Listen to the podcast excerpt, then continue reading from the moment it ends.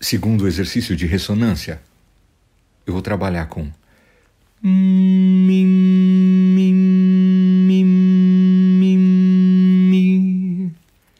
Veja que existem dois sons. Um som que está mais alto no palato duro, né? Que a gente aprendeu na aula.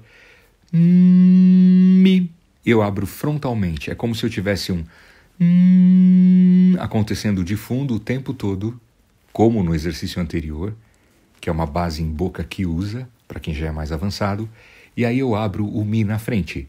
Mi, Mi, Mi.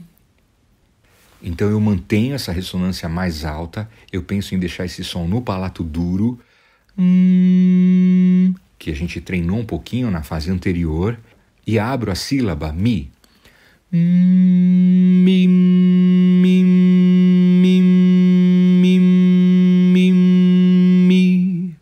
Então é como se eu tivesse a emissão de dois sons ao mesmo tempo.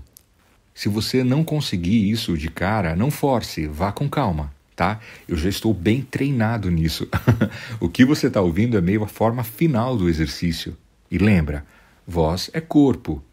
Você não pode querer chegar no primeiro dia da academia e já sair fazendo pirueta. Você tem que ir aos poucos. Combinado? Então, esse é o exercício. Você vai praticar isso durante um minuto.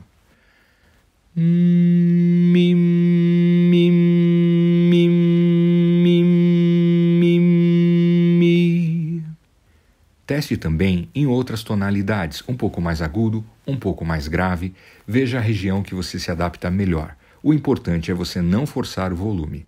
Se você sentir uma coceirinha na garganta ou vontade de tossir, significa que o volume ainda está alto, que tem muita intensidade, que você tem que reduzir ainda mais o volume. Combinado?